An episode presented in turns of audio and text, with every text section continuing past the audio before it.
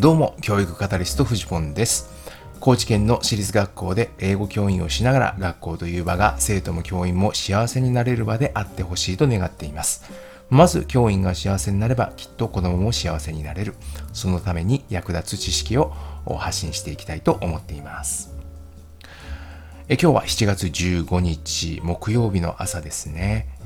えー、私の勤めている学校では、まあ、昨日で期末考査が終わりまして、えー、今日はですね、まあ、成績処理のために生徒は自宅学習とそういう一日になっております。さあ今日は頑張って成績処理したいと思います。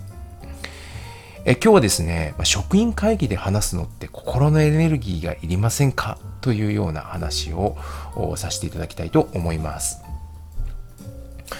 実はね、あの、まあ、どうなんでしょうね。皆さんのところって、まあ、職員会議ってどんな感じなんでしょうかね。まあ、あの、学校では職員会議っていうのを、まあ、どの学校もおそらく持っていると思うんですね。まあ、学校の中での、えまあ、意思決定機関としてですね、え活用されている場合が多いと思うんですけれども、まあ、あの、やっぱ規模にもよると思うんですけどもね、まあ、職員会議って基本的に全職員が参加をするというものになると思うんですね。で、実は昨日、え本校でも職員会議、定例の職員会議がありまして、その中でですね、え私、ちょっとある提案をさせていただいたんですね。で、その時に、やっぱりですね、ものすごく緊張したし、えそれからですね、あの、心のエネルギーを使ったなって、こう思うんです。で、まあそれはある意味もう本当に普通のことなのかなというふうに思うんですけれど、やはりですね、あの、まあそこで心のエネルギー使うっていうことはどういうことかっていうと、まあその後に起こるであろういろいろなことを、まあ引き受けなければいけないというかですね、まあそれが嫌だとかいうふうなことではないんですけれども、やはりですね、まあいろんなことを調整をしていくということを引き受けていかなきゃいけない。まあいろんな人と話をしながら、え、賛成意見であったり反対意見であったり、まあ、必ずそういうのはあるわけで、まあ、そういうのをですね、引き受けていくということにコミットするということに、つながっていくわけなんですよね。まあ、なので、まあ、一方的に喋って終わりというものではないし、えー、それから、まあ、一方的に喋ってですね、他の反対意見を無視するということでもない。まあ、そうするとですね、まあ、やはりですね、あ,、まあ、る意味ですね、そこからあ板挟み状態みたいなものは続いていくということになるわけですね。え、どちらの言い分もやはり、え、の心に留めながら最善の策を探っていく。ということにまなるわけですよね。まあ、その作業にコミットしていくというのはですね、やはり心のエネルギーがいることだと思うんです。はい。えー、で、その時にですね、まあ、あのー例えば反対意見を説得していこうというスタンスなのかそれともですね、えー、これをきっかけにして対話をしていこうという風なのかこのスタンスの違いで見えてくる景色って結構変わってくるなと思うんです。もしですね例えば自分がある提案をした時に、えそれに対してですね、えー、説得をするこれを絶対にやるために周りを説得していくっていうのが基本スタンスだとしたらまあ言うたらですね、えー、自分が言ったことに対して何かを言ってくれた人っていうのは、まあ、全て説得の対象になっていくわけですよね。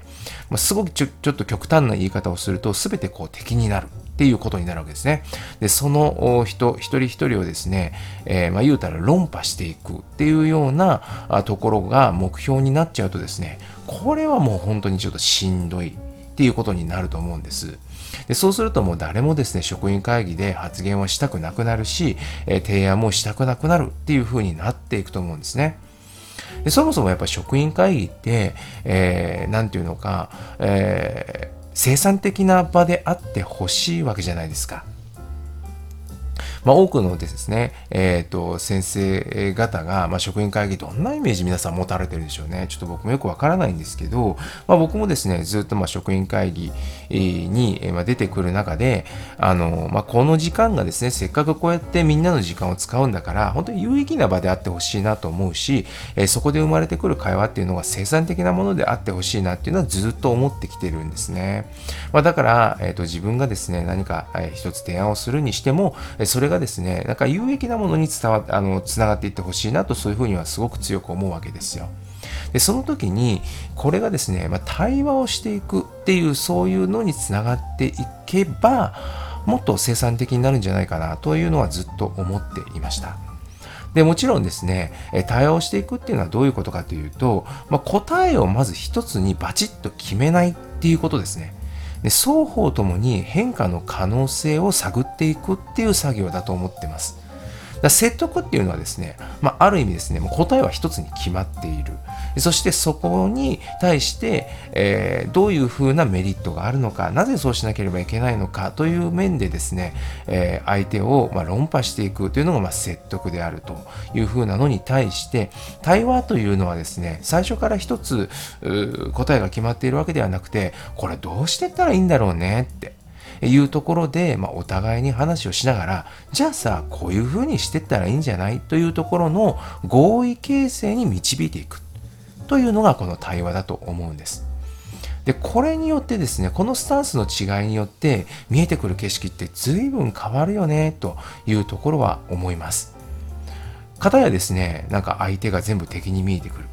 で、方やですね、え対話というふうなことにスタンスを立ってみ、そのスタンスに立ってみるとですね、まあ、意見を言ってくれる人っていうのは、新たな視点を提供してくれるパートナーというふうに見えるわけですね。これはね、やっぱりね、まあ、視点の違いっていうのはかなり大きいと思いますね。あの、以前にですね、システム思考の、ま、講座を受けて、ま、勉強した時にですね、僕はその時に組織における多様性っていうのは本当に大切なんだなってそこですごく腹落ちをしたんですけど世の中で起きてることってシンプルなことって全然なくってある一つのものが動けば別の箇所にですね必ず影響を及ぼす。そういうふうに複雑系と言われるようにですね、まあ、世の中は動いていて、まあ、これを動かしたらあこれがこうなるみたいな風な単純なものではなくて全部はつながってるわけですね。だから一つ動かすと全部動いていくわけです。でそういう中で、じゃあそれをですね、どういうふうに理解をしていこうと、その見る目を深めていくのかっていった時に、様々な立場にいる人があ意見を出していく、見方を提供してくれることっていうことで理解は深まっていくんですよね。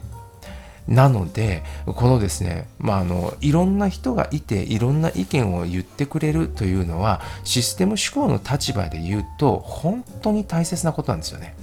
多様性というのは、時にめんどくさいというふうに感じることもあると思います。でも、物事をあるいは、このね、えー、組織の中、をきちんと動かしてそしてそれが本当に機能していくというものを作り上げていく上ではやはりその多様性というのは避けて通れない。意見を封じ込めて先に進んでいくとなってもどこかでやはり支障が出ていく。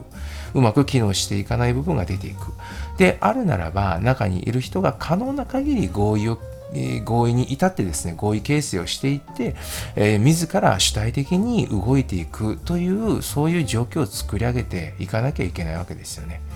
まあ、そのための対話なわけです。